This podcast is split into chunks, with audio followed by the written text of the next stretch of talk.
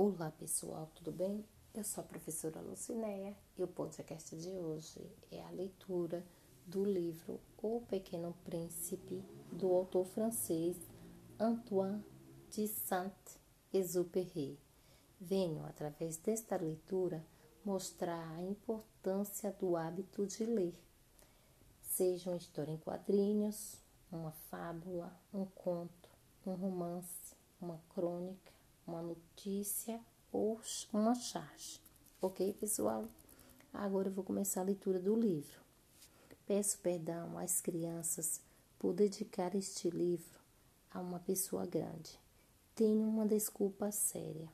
Essa pessoa grande é o melhor amigo que possuo no mundo. Tenho uma outra desculpa. Essa pessoa grande é capaz de compreender todas as coisas, até mesmo os livros de criança. Tenho ainda uma terceira. Essa pessoa grande mora na França e ela tem fome e frio. Ela precisa de consolo. Se todas essas desculpas não bastam, eu dedico então esse livro à criança que essa pessoa grande já foi. Todas as pessoas grandes foram um dia crianças, mas poucas se lembram disso. Corrijo, portanto, a dedicatória. Certa vez, quando tinha seis anos, Vi num livro sobre a Floresta Virgem, Histórias Vividas, uma imponente gravura. Representava ela uma jiboia que engolia uma fera, eis a cópia do desenho. Dizia o livro: as jiboias engolem sem mastigar a presa inteira. Em seguida, não podem mover-se e dormem seis meses da digestão. Refleti muito então sobre as aventuras da selva e fiz com lápis de cor o meu primeiro desenho. Meu desenho número um era assim. Mostrei minha obra-prima às pessoas grandes e perguntei se o meu desenho lhes fazia medo. Responderam-me: por que, que um chapéu faria medo? Meu desenho não representava um chapéu, representava uma jiboia digerindo um elefante. Desenhei então o interior da jiboia, a fim de que as pessoas grandes pudessem compreender elas têm sempre necessidade de explicações. Meu desenho número 2 era assim. As pessoas grandes aconselharam-me a deixar de lado os desenhos de boias abertas ou fechadas e dedicar-me de preferência à geografia, à história, ao cálculo, à gramática. Foi assim que abandonei aos seis anos uma esplêndida carreira de pintor. Eu fora desencorajado pelo insucesso do meu desenho número 1 um e do meu desenho número 2. As pessoas grandes não compreendem nada sozinhas e é cansativo. Para as crianças está toda hora explicando. Tive, pois, de escolher uma outra profissão e aprendi a pilotar aviões. Voei, por assim dizer, por todo o mundo. E a geografia, é claro, me serviu muito. Sabia distinguir no relance a China e o Arizona é muito útil quando você está perdido na noite. Tive assim, no correr da vida, muitos contatos com muita gente séria. Vivi muito no meio das pessoas grandes. Vi-as muito de perto. Isso não melhorou de modo algum a minha antiga opinião. Quando encontrava uma que me parecia um pouco lúcida, fazia com ela a experiência do meu desenho número um, que sempre conservei comigo. Eu queria saber se ela era verdadeiramente compreensiva, mas respondia sempre: é um chapéu. Então eu não lhe falava nem de jiboias, nem de florestas virgens, nem de estrelas. Punha-me ao seu alcance. Falava-lhe de bridge, de golfe, de política, de gravatas. E a pessoa grande ficava encantada de conhecer um homem tão razoável. Vivi, portanto, só, sem amigo, com quem pudesse realmente conversar até o dia, cerca de seis anos atrás, em que tive uma pane no deserto do Saara. Alguma coisa se quebrara no motor e, como não tinha comigo mecânico ou passageiro, preparei-me para empreender sozinho o difícil conserto.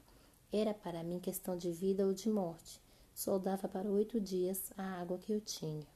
Na primeira noite adormeci, pois sobre a areia, a milhas e milhas de qualquer terra habitada estava mais isolado que o náufrago numa tábua perdido no meio do mar.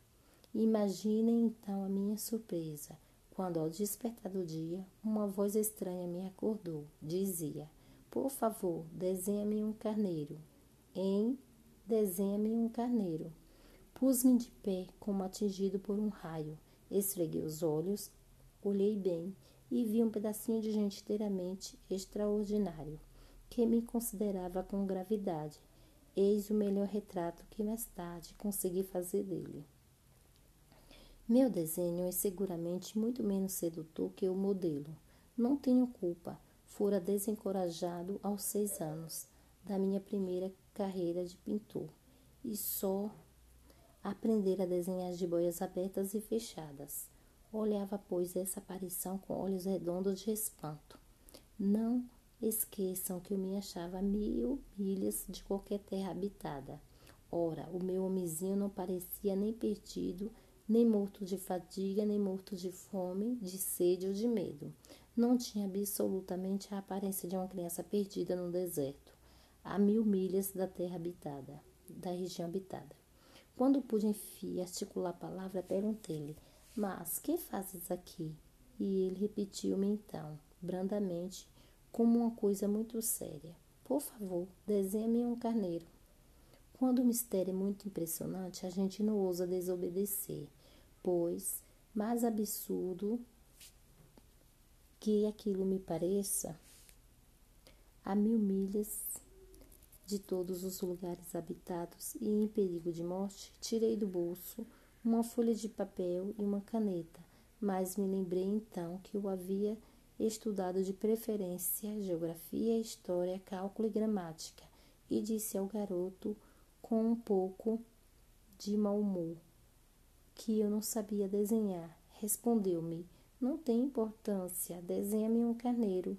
Como jamais houvesse desenhado um carneiro, refiz para ele um dos dois únicos desenhos que sabia, o da jiboia fechada, e fiquei estupefato de ouvir o garoto replicar: Não, não, eu não quero um elefante na jiboia. A jiboia é perigosa e o elefante toma muito espaço. Tudo é pequeno onde eu moro. Preciso de um carneiro. Desenha-me um carneiro. Então eu desenhei. Olhou atentamente e disse: Não, esse já está muito doente. Desenha outro. Desenhei de novo. Meu amigo sorriu com indulgência. Bem vês que isto não é um carneiro, é um bode. Olha os chifres. Fiz mais uma vez o desenho, mas ele foi recusado como os precedentes. Este aí é muito velho. Quero um carneiro que viva muito. Então, perdendo a paciência, a paciência como tinha pressa de desmontar o motor, rabisquei o desenho ao lado e arrisquei. Esta é a caixa, o carneiro está dentro. Mas fiquei surpreso de ver iluminar-se a face do meu pequeno juiz. Era assim mesmo que eu queria. Será preciso muito capim para esse carneiro? Por quê? Porque é muito pequeno onde eu moro. Qualquer coisa chega. Eu te dei um carneirinho de nada. Inclinou a cabeça sobre o desenho. Não é tão pequeno assim. Olha, adormeceu. E foi desse modo que eu travei conhecimento um dia com o pequeno príncipe. Levei muito tempo para compreender de onde viera. O príncipezinho que me fazia milhares de perguntas não parecia sequer escutar as minhas palavras pronunciadas ao acaso e que foram pouco a pouco revelando tudo. Assim, quando vi pela primeira vez meu avião, não vou desenhá-lo aqui, é muito complicado para mim. Perguntou-me bruscamente: Que coisa é aquela? Não é uma coisa, aquilo voa, é um avião, é o meu avião. Eu estava orgulhoso de lhe comunicar que eu, que eu voava. Então ele exclamou: como? Tu caístes do céu? Sim, disse eu modestamente. Ah, como é engraçado! E o príncipezinho deu uma bela risada que me irritou profundamente. Gosto que levem a sério as minhas desgraças. Em seguida acrescentou: Então, eu também venho do céu. De que planeta? És tu? vislumbrei um clarão no mistério da sua, da sua presença e interroguei bruscamente: Tu vens então de outro planeta? Mas ele não me respondeu, balançava lentamente a cabeça considerando o avião. É verdade que nisto aí não podes ter vindo de longe. Mergulhou então num pensamento que durou muito tempo. Depois, tirando do bolso meu carneiro, ficou contemplando o seu tesouro. Poder, poderão imaginar que eu ficara irritado com aquela semi-confidência sobre os outros planetas. Esforcei-me então por saber mais um pouco. De onde vens, meu bem? Onde é tua casa? Para onde queres levar meu carneiro? Ficou meditando em silêncio e respondeu depois: O bom é que a caixa que me deste poderá de noite servir de casa. Sem dúvida. E se tu fores bonzinho, darei também uma corda para amarrá-lo durante o dia e uma estaca. A proposta pareceu chocá-lo. Amarrar? Que ideia esquisita! Mas se tu não amarras, ele vai se embora e se perde. É meu amigo. Deu uma nova risada. Mas onde queres que ele vá? Não sei, por aí, andando sempre para frente. Então o príncipezinho observou muito sério. Não faz mal. É tão pequeno onde moro. E depois, talvez, com um pouco de melancolia, acrescentou ainda: quando a gente anda sempre para frente, não pode mesmo ir longe. Eu aprendera, pois, uma segunda coisa importantíssima. O seu planeta de origem era pouco maior que uma casa. Não era surpresa para mim. Sabia que além dos grandes planetas, Terra, Júpiter, Marte ou Vênus, aos quais se deram nomes, há centenas e centenas de outros, por vezes tão pequenos que mal se podem ver no telescópio. Quando o astronômico, astronômico, astronômico descobre um, dá-lhes por nome um número. Chama, por exemplo, asteroide 3251. Tenho sérias razões para supor que o planeta de onde vinha o príncipe era o asteroide B612 este asteroide só foi visto uma vez ao telescópio em 1909 por um astrônomo turco. Ele fizera, na época, uma grande demonstração de sua descoberta num congresso internacional de astronomia, mas ninguém lhe dera crédito por causa das roupas que usava. As pessoas grandes são assim. Felizmente, para a reputação da, do asteroide B612, um ditador turco obrigou o povo, sob pena de morte, a vestir-se à moda europeia.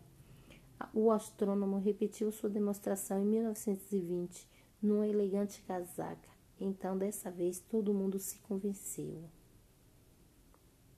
Se lhes dou esses detalhes sobre o asteroide B612 e lhes confio seu número, é por causa das pessoas grandes. As pessoas grandes adoram os números. Quando a gente lhes fala de um novo amigo, elas jamais se informam do essencial. Não perguntam nunca qual é o som da sua voz, quais os brinquedos que prefere, será que ela seleciona borboletas? Mas perguntam qual é sua idade, quantos irmãos ele tem, quanto pesa, quanto ganha seu pai. Somente então é que elas julgam conhecê-lo. Se dizemos às pessoas grandes, vi uma bela casa de tijolos cor-de-rosa, gerânios na janela, pombas no telhado. Elas não conseguem de modo nenhum fazer uma ideia da casa. É preciso dar-lhes é preciso dizer-lhes: vi uma casa de seiscentos contos. Então elas exclamam: Que beleza! Assim, se a gente lhes disser a prova de que o príncipezinho existia é que ela era encantador que, ela, que ele ria e que ele queria um carneiro. Quando alguém quer um carneiro é porque existe. Elas darão de ombros e nos chamarão de criança. Mas se dissermos o planeta de onde ele vinha é o asteroide B612, ficarão inteiramente convencidas e não amolarão com perguntas. Elas são assim mesmo. É preciso não lhes que não lhes querer mal para por isso. As crianças devem ser muito indulgentes com as pessoas grandes. Mas nós, nós que compreendemos a vida, nós não ligamos aos números. Gostaria de ter recomeçado. Gostaria de ter começado essa história à moda dos contos de fada. Teria gostado de dizer. Era uma vez um pequeno príncipe que habitava um planeta pouco maior que ele e que tinha necessidade de um amigo para aqueles que compreendem a vida. Isto pareceria, sem dúvida, muito mais verdadeiro, porque eu não gosto que leiam meu livro, meu livro levianamente. Dá-me tanta tristeza narrar essas lembranças. Faz já seis anos que meu amigo se foi com seu carneiro. Se tenho descrevê-lo aqui, se tento descrevê-lo aqui, é justamente porque não o quero esquecer. É triste esquecer um amigo. Nem todo um amigo tem amigo, nem todo mundo tem amigos. E eu corro o risco de ficar com as pessoas grandes, que só se interessam por números. Foi por, foi por causa disso que comprei uma caixa de tintas e alguns lápis também. E duro pôr-se, é duro pôr-se a desenhar na minha idade quando nunca mais se fez outra tentativa além das jiboias fechadas e abertas dos longínquos seis anos. Experimentei, claro, fazer os retratos mais parecidos que puder, mas não tenho muita esperança de conseguir. Um desenho parece passável, outro já é inteiramente diverso. Engana-me também no tamanho. Ora, o príncipezinho está muito grande, ora, pequeno demais. Hesito também quanto à cor do seu traje. Vou arriscando então aqui e ali. Enganar-me-ei, provavelmente, em detalhes dos mais importantes, mas é preciso desculpar. O meu amigo nunca dava explicações, julgava-me talvez semelhante a ele, mas, infelizmente, não sei ver carneiro através de caixa. Sou um pouco como as pessoas grandes. Acho que envelheci. Dia a dia eu ficava sabendo mais alguma coisa do planeta, da partida, da viagem. Mas isso devagarinho, ao acaso das reflexões, foi assim que vim a conhecer no terceiro dia o drama dos boabás. Dessa vez ainda foi graças ao carneiro, pois bruscamente o príncipezinho me interrogou, tomado de grave dúvida. É verdade que os carneiros comem arbustos? Sim, é verdade. Ah, que bom. Não compreendi logo porque era tão importante que os carneiros comessem arbustos. Mas o príncipezinho acrescentou: Por conseguinte, eles comem também os boabás? Fiz notar ao príncipezinho que os boabás não são arbustos, mas árvores grandes como igrejas, e que, mesmo que ele levasse consigo todo o rebanho de elefantes, eles não chegariam a dar cabo de um único boabá. A ideia de um rebanho de elefante fez rir ao príncipezinho.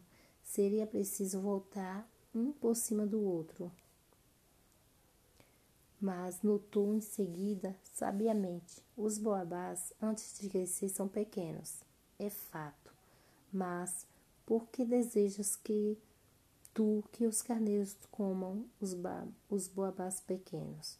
Porque haveria de ser, respondeu-me, como se tratasse de uma evidência, e foi-me preciso um grande esforço de inteligência para compreender sozinho esse problema. Com efeito, no planeta do Príncipezinho havia, como em todos os outros planetas, ervas boas e más. Por conseguinte, sementes boas de ervas boas, semente más de ervas más. Mas as sementes são invisíveis. Elas dormem no segredo da terra até que um, um cisne um cisne de despertar. Então ela se espreguiça e lança timidamente para o sol no inofensível galinho. Se é de outeira, se é de roseiro ou rabanete, podemos deixar que a cresça à vontade, mas quando se trata de uma planta ruim, é preciso arrancar logo. Mal a tenhamos conhecido. Ora, havia sementes terríveis no planeta do príncipezinho, as sementes de Boabás. O solo do planeta estava infestado. E um boabá, se a gente custa descobri-lo, nunca mais se livra dele. Atravanca todo o planeta, perfura com suas raízes. E se o planeta é pequeno e os boabás numerosos, o planeta acaba rachando. É uma questão de disciplina, me disse mais tarde o príncipezinho. Quando a gente acaba a toalete de mão da manhã, começa a fazer com cuidado a toalete do planeta. É preciso que a gente se conforme em arrancar regularmente os boabás logo que se distinguem das useiras, com os quais muitos se parecem quando pequenos. É um trabalho sem graça mas de fácil execução. E um dia aconselhou-me a tentar um belo desenho que fizesse essas coisas entrarem de uma vez na cabeça das crianças. Se algum dia tiverem de viajar, explicou-me, poderá ser útil para elas. Às vezes não há inconveniente em deixar um trabalho para mais tarde. Mas quando se trata de Boabá, é, é sempre uma catástrofe. Conheci um planeta habitado com um preguiçoso.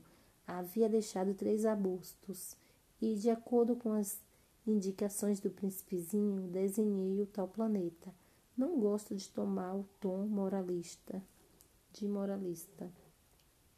Mas o perigo dos boabás é tão pouco conhecido e tão grandes os riscos daqueles que se, que se perdessem no asteroide que ao menos uma vez faço exceção à minha reserva e digo, portanto, meninos, cuidado com os boabás. Foi para divertir meus amigos de um perigo que há tanto tempo os ameaçava, como a mim, sem que pudéssemos suspeitar que tanto caprichei naquele desenho.